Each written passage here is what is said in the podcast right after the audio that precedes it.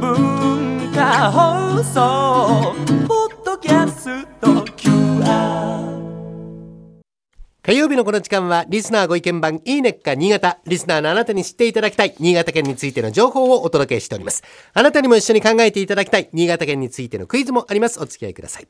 今回は冬の暮らしを支える新潟の企業。こちらがテーマです。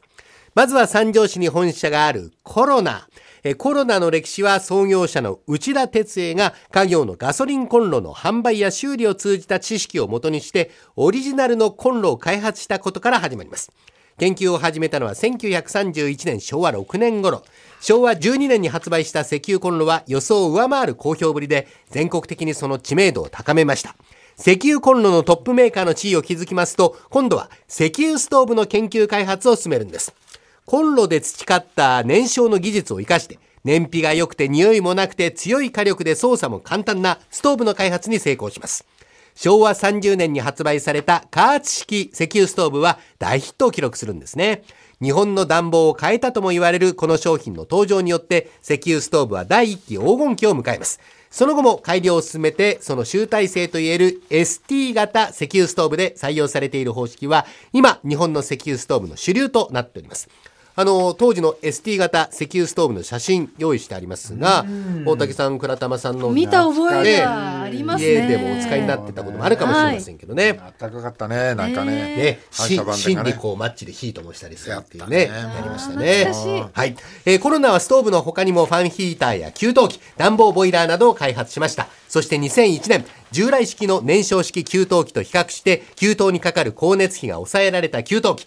エコ給湯世界で初めて発売します。快適なだけでなく省エネで環境にも優しく安全な商品開発を行っていますそれから石油ストーブは電気がなくても暖を取れることから東日本大震災の際多くの避難所で使用されるなど防災用品としてもその良さが見直されています。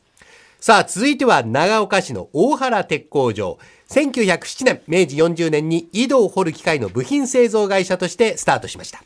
1951年昭和26年に新潟県からキャタピラーで雪の上や氷の上を走る自動車いわゆる雪上車の研究開発を委託されたことをきっかけにして日本で初めての雪上車の製造に取り掛かります雪上車は積雪地における人員や物資の輸送に使われていて、警察や防衛庁にも採用され、今では日本国内ただ一つの雪上車メーカーとして、様々なシチュエーションで大原鉄工所の雪上車大活躍しております。身近なところではスキー場のゲレンデ整備、スノーボードのハーフパイプコースの形成などで使われていて、1972年の札幌冬のオリンピックではオフィシャルサプライヤーになっております。それから大原鉄工所の雪上車、あの南極でも活躍してるんですね。南極観測隊では1967年からずっと大原鉄工所の雪上車が使われております。気温マイナス90度にもなる南極の地、寒さに対する耐久性、信頼性欠かせません。ボルト1本に至るまで耐寒性、信頼性が必要となる南極観測用の雪上車。他の会社の追随を許さない長年にわたる技術の結晶と言えます。この南極観測隊には、大原鉄工所の社員がメンテナンスのために同行しておりまして、去年の12月にも、第57南極地域観測越冬隊の一員として出発しておりまして、隊員とともに来年の春まで越冬する予定となっております。大変だ。でね。すごい寒さですからね。ね。北極よりもうんと寒いんですよね。あそうなの、はい。じゃあここでクイズですよ、はい。南極観測隊の雪上車、操縦など取り扱いの訓練は冬ではなく秋の新潟で行われるんです、それはどんな場所で行われるんでしょうか？倉玉さん。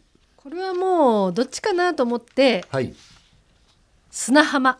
砂浜、はい。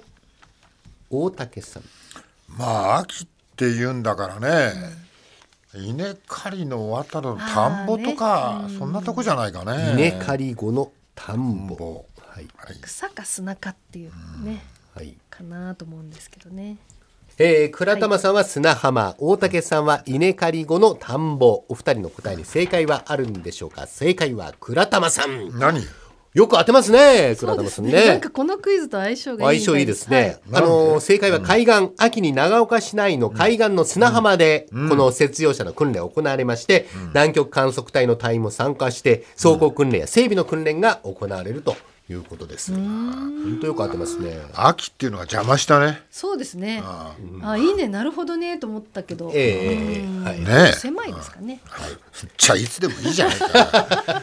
そ砂浜ならいつだっていいだろう。秋じゃなくて。はい、えー今週は冬の暮らしを支える新潟の企業をご紹介しました。来週以降もこの時間は新潟県の情報をお伝えしていきます。楽しみにしていてください。このいいねっか新潟のコーナーは文化放送のホームページにてポッドキャスト配信されています。ぜひお聞きいただいて新潟県について詳しくなってください。この時間はリスナーご意見番いいねっか新潟お届けしました。